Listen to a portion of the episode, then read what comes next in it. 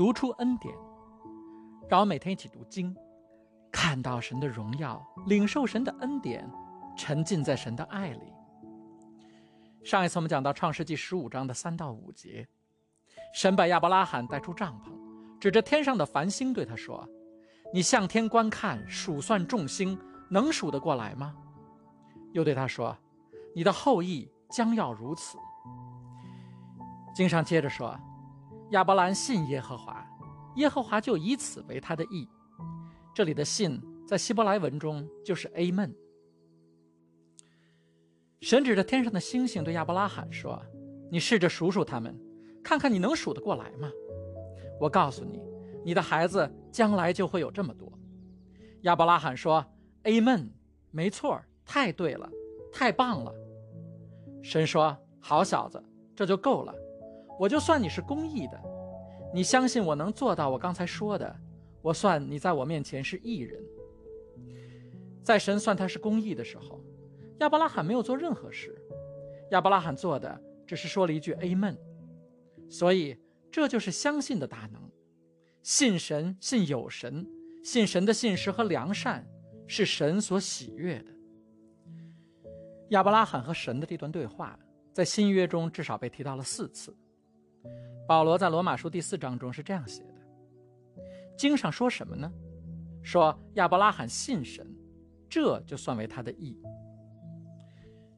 这里翻译的“算”在古希腊文是一个银行业的专业名词，是入账的意思。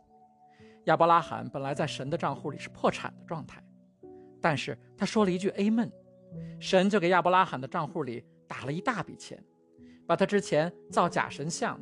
到埃及去说谎等等所欠的账都全部还清了，还有一千多亿人民币的结余。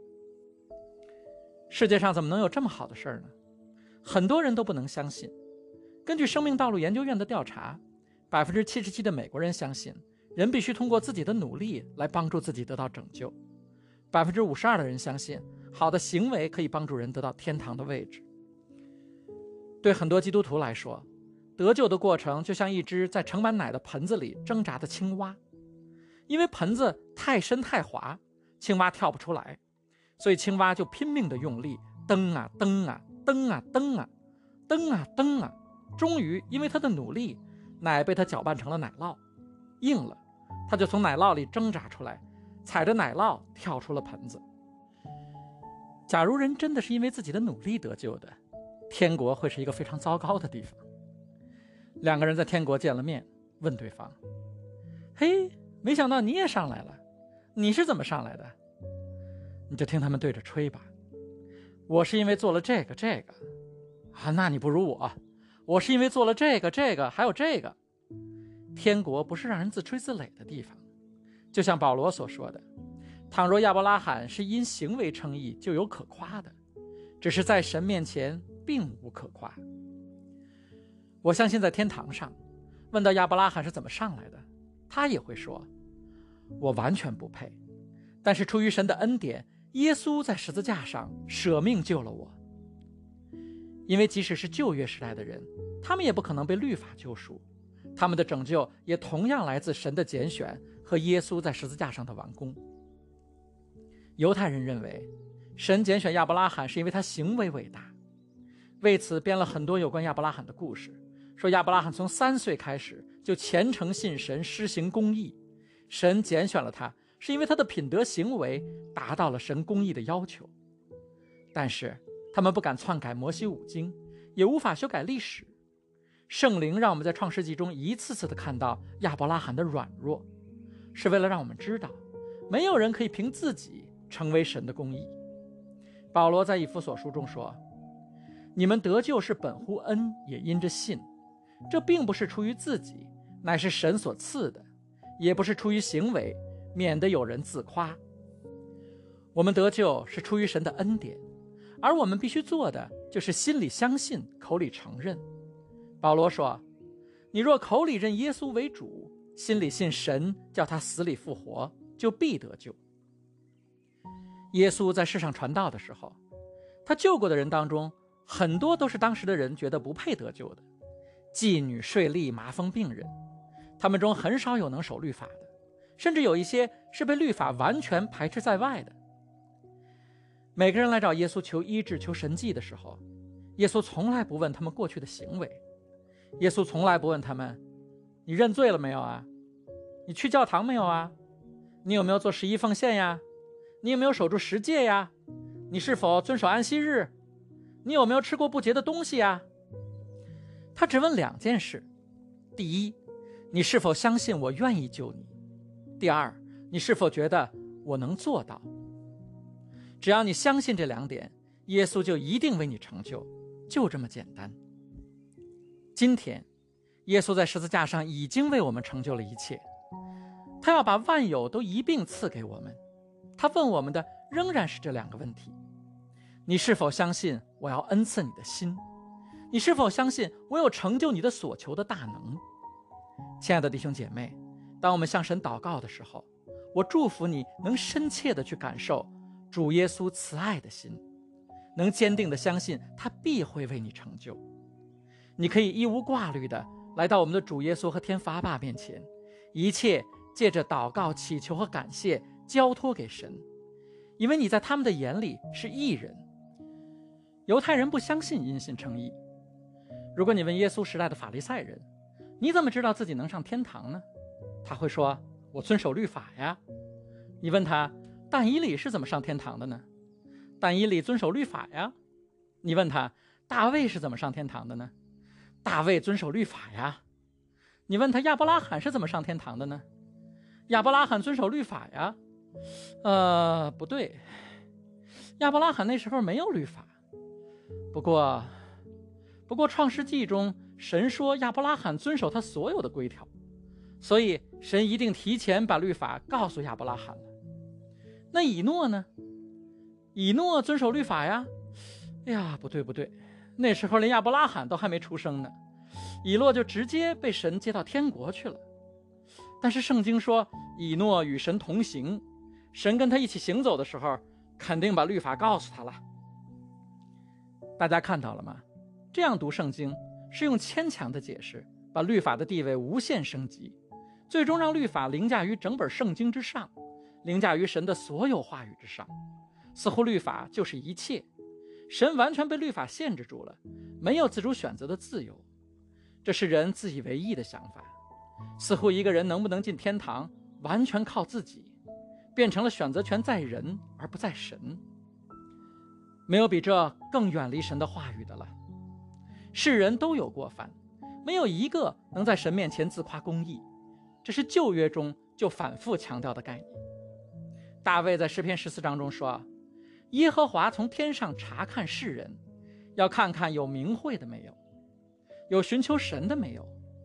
人人都偏离了正道，一同变成污秽，没有人能行出善的，连一个也没有。”这个概念如此重要，这同一段经文，大卫在诗篇五十三章中又一模一样的再写了一遍。所罗门在传道书中写道。世上实在没有一个行善而不犯罪的艺人。以赛亚书六十四章写道：“我们众人都像不洁净的人，我们所有的义都像污秽的衣服，我们众人都像叶子枯干，我们的罪孽好像风一般把我们吹去。”旧约里甚至专门用约伯记整本书来告诉我们这个道理。约伯记的开头就记着神说，在当时。地上再没有人像他完全正直、敬畏神、远离恶事的了。可是后面，约伯记用了三十多章的篇幅告诉我们，即使是约伯，在神面前仍然站立不住。神允许撒旦试炼约伯，又亲自带领他，就是要消除他的自以为意和骄傲，让他明白他拥有的一切不是因为他的行为，不是因为他的品行，也不是因为他坚持每天向神献祭。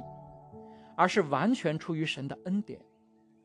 当约伯自以为意的时候，这些恩惠就离开了他；当他降服于神的时候，这些恩惠就双倍的补偿给他。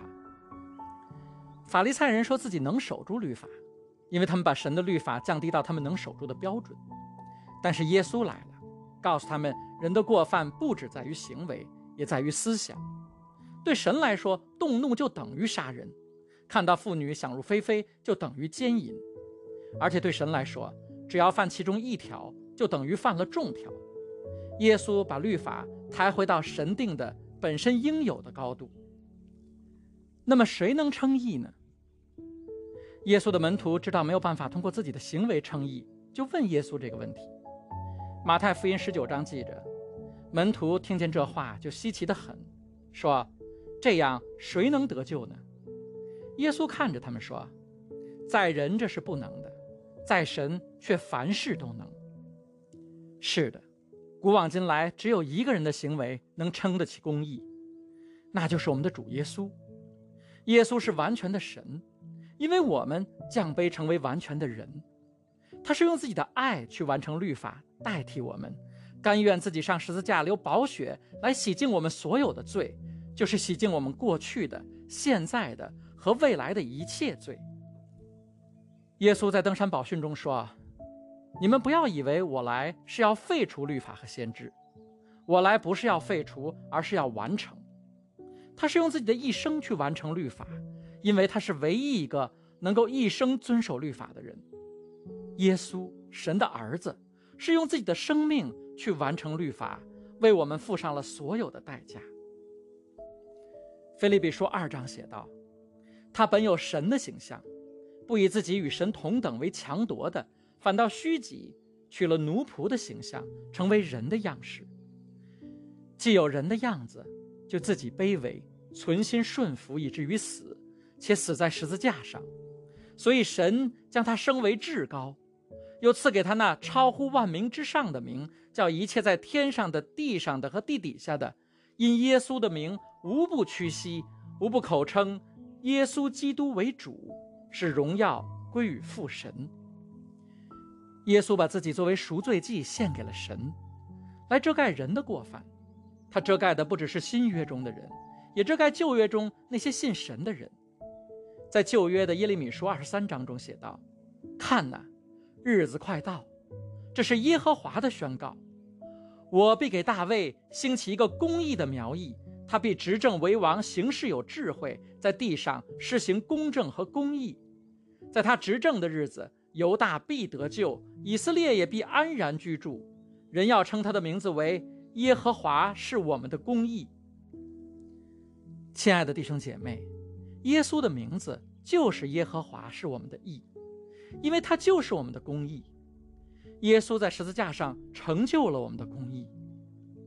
当你对耶稣的救恩说阿门的时候，就像亚伯拉罕对神说阿门时一样，神就把耶稣在十字架上所存的钱全部都入账到你的户头里，抵消掉你所欠的所有账，还有几千亿的余额，你永远花不完。神这样做。是因为他爱所有被他拣选的孩子，他就是要恩待你，要怜悯你。他知道我们靠自己挣不到这恩待和怜悯，所以他让他的独生爱子来替我们挣到。神的恩待既是永远的，也是此时此刻的。如果我们心里相信，口里承认，我们就得到神在圣经中给艺人的所有承诺和应许。我们必因耶稣给我们的公义得坚立。以赛亚书中说。这是我们的产业，这是我们从神所得的义。经上写道：“你的儿女都要受耶和华的教训，你的儿女必大享平安，你必因公义得坚立，必远离欺压，不致害怕。你必远离惊吓，惊吓必不临近你。